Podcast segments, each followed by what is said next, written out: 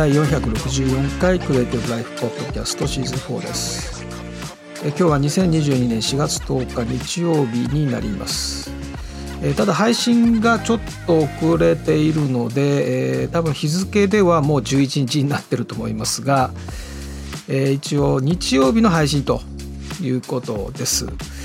えーまあ、このまま朝配信でもいいかなぐらいの感じではありますが、えー、このまま流したいと思います。えー、今日 Photoshop ウォーミングアップという、まあ、これは、まあ、肩慣らしみたいなね、えー、基本操作だけ先にやっておこうという目的で、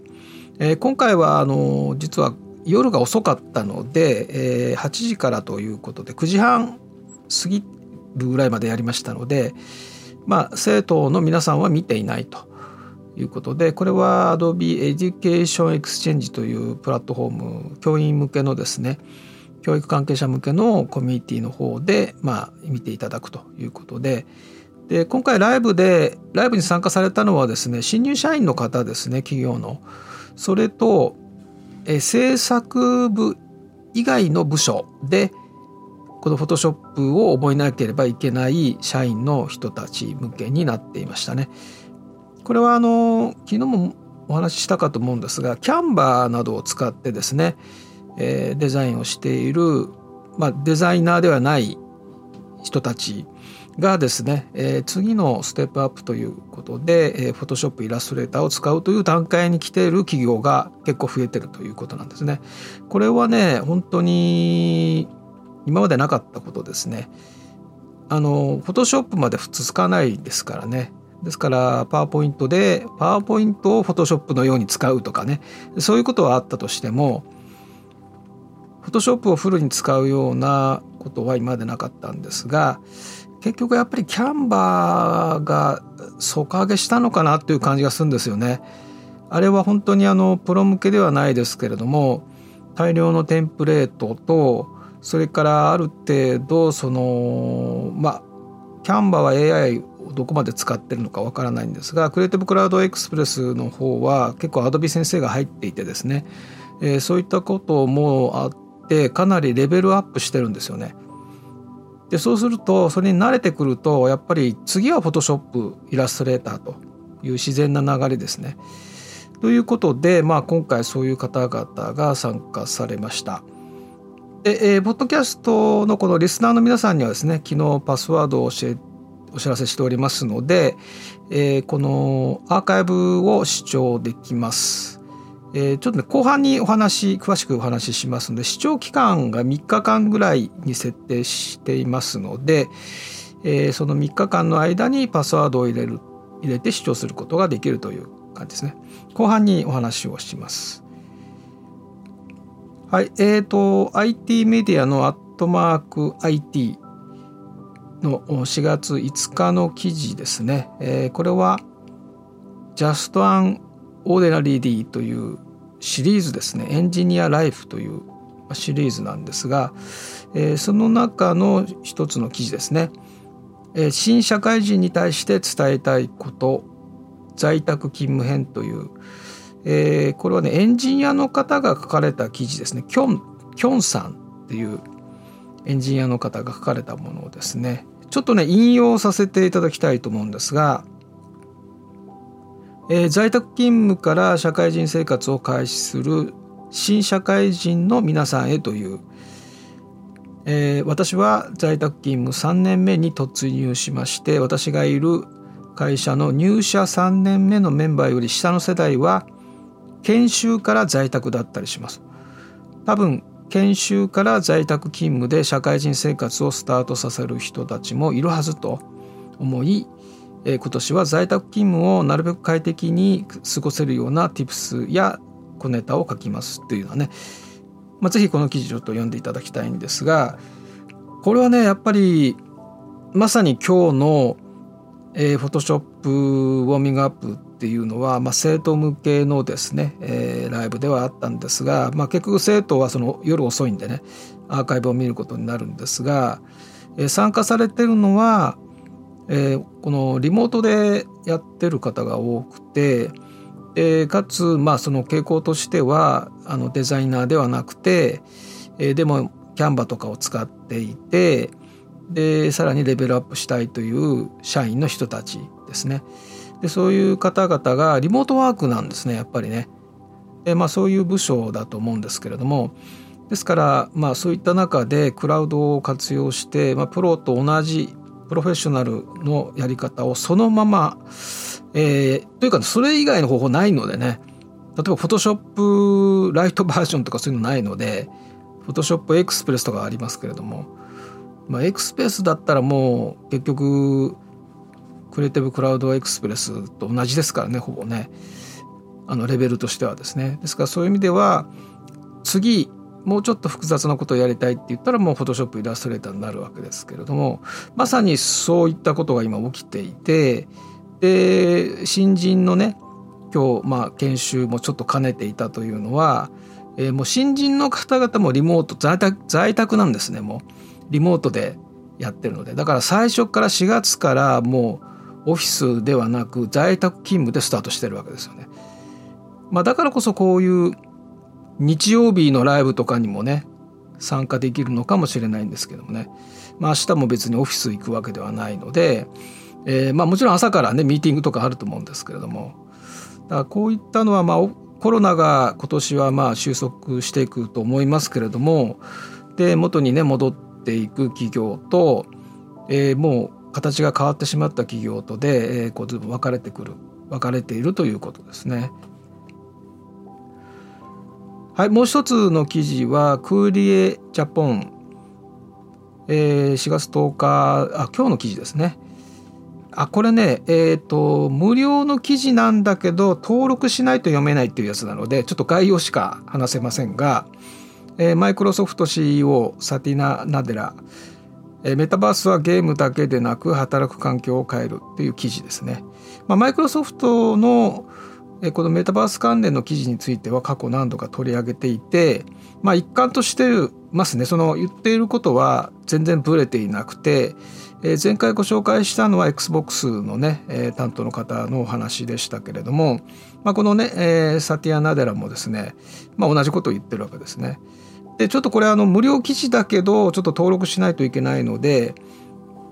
詳しくは話しませんが概要で言うとですね、まあ、なぜマイクロソフトはゲームに力を入れるのかというねでそれに対してメタバースとは本質的にはゲームを作ることですと。メタバースのためのシステムを構築するアプローチは本質的にはゲームを民主的に作るようなものです。私からするとゲーム制作に長けてさえいれば次のプラットフォームを構築できることになります。というようなことを言ってますね。でこれはねもう前からあのー、このサティナ・ナデラ以外のねマイクロソフトの方も同じことを言ってますよね。まずはゲームとゲームのテクノロジーゲームの開発の技術ノウハウそういうものが全てベースになるメタバースも全部そうだっていうことに関しては同じことを言ってますよね。まあ、ゲームイコールだとは言ってないですけどねメタバースイコールゲームとは言ってなくてメタバースを実現するために一番重要になってくるのがゲームのテクノロジーでありその開発ノウハウであるということはずっと言ってきてることですよね。でさらにですね今回のパンデミックから分かったのはデジタルなつながりによって社員の心身の傾向に気をつ配りつつチームワークやコラボレーションスキルアップを続けられるということです今後はいわゆるハイブリッドなワークスペースを持つことになるでしょうっていうことでねこれもまあ前から言われていることでまあハイブリッドになっていくオフィスで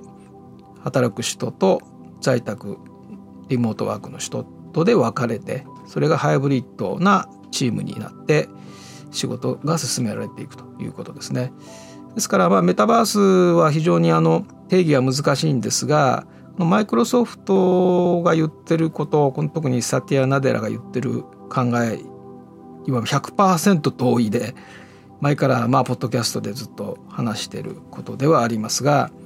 まあ、クリエイティブのテクノロジー面でいうとやっぱりゲームが最先端でそれはゲームをそのものを作ることではなくて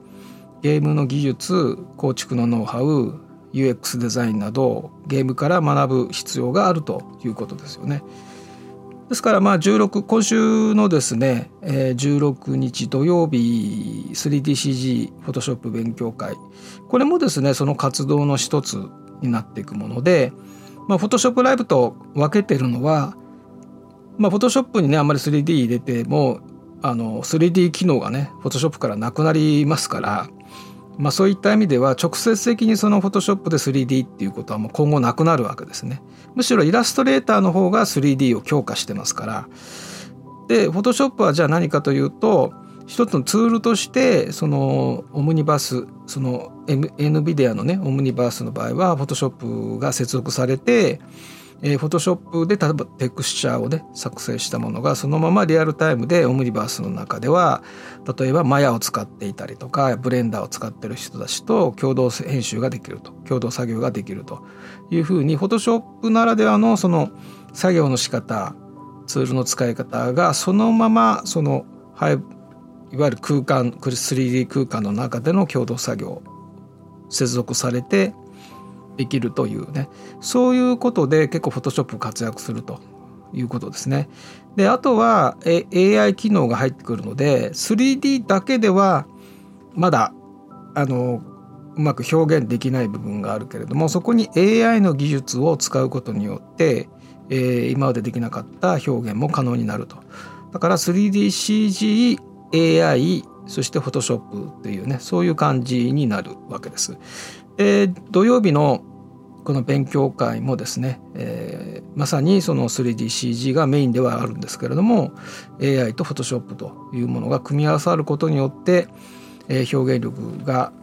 こうパワーアップするといいますかね、えー、まあ、そういう画像をですねあの新しい Twitter アカウントの方には、まあ、まだまだですけどもねレベル的にはまだまだ素人の作るものですけれども新しい Twitter アカウントの方に投稿をしています。少しずつ情報を出していくような形で進めておりますので、えー、ぜひこの勉強会もですね、えー、ご参加ください。土曜日の今週土曜日16日の午前10時から1時間になります。えー、フォトショップサミットに関してはね、これをもう前にお話ししましたが、ちょっともう一回繰り返しておきますと、えー、5月の2日から6日までですね、えー、フォトショップバーチャルサミットというのがあります。まあ、バーチャルサミットですからオンラインのイベントです。えー、2020年からスタートして年にでも2回ぐらいやってるんですかね4回目になるということですね。まあ、Adobe もスポンサーをやっています。20人の Photoshop の達人が、まあ、この5日間で40のセッションをやるということですね。まあ、時間にすると30時間以上の、まあ、実践的な Photoshop のセッションが集まっています。でこれをなぜ紹介しているかというと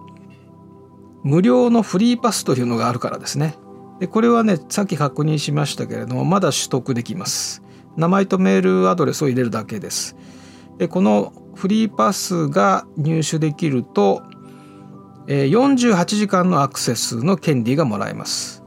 ですから、これ5日間終わりまして Photoshop サミット終わった後48時間は自由にアクセスして見る見ることができるというものですね。であのもそれでは足りないという方は、えー、オールアクセスパスというのがあってこっちは有料です。これは無制限アクセスで、えー、今99ドル1万2000円ぐらい。でこれもね早期登録の期間が終わると159ドルになりますから1万9000円になります。今だったら7000円お得みたいな感じですね。どうでしょうねまあ48時間アクセスできれば十分見れると思いますので、まあ、フリーパス無料のフリーパスで十分だと思います。まあ、ぜひねあの無料なのでフォトショップやってる方は登録をしていただいてで忘れないようにこれ48時間過ぎたらダメですからあのこのイベントが終わって48時間以内にですね見なきゃいけませんけれども、まあ、無料で見れますので、えー、ぜひこれあのデイブ・クロスというね個人の方がやってるやつで、まあ、1987年からずっとフォトショップイラストレーターを教えてる方でで、えー、ねアメリカの全ての州カナダ全土で教えて、まあ、そうですね。87年からですからね。でアドビのアドビマックスのねマックスマスターにもう2017年18年になっています。これ人気の高いセッション評判の良かったセッションのこの講演した方登壇された方に贈られるマックスマスターというやつですね。それからフォトショップホール・オブ・フェームというフォトショップ伝道っていうのがね、えー、ケルビーワン教育コミュニティがやっています。このフォトショップ伝道にも入っています2009年に入ってるということですねまあ、ということであのフォトショップをやられてる方はぜひこの海外のですね達人の方々でもし自分があここは弱いなとかここは知りたかったことというセッションがあったらですねぜひ、えー、受講してみてください。はい、それではですね、えー、高校生のためのグラフィックデザインのが始まる前に肩慣らしという意味で、え、ウォーミングアップというのを今日やりました。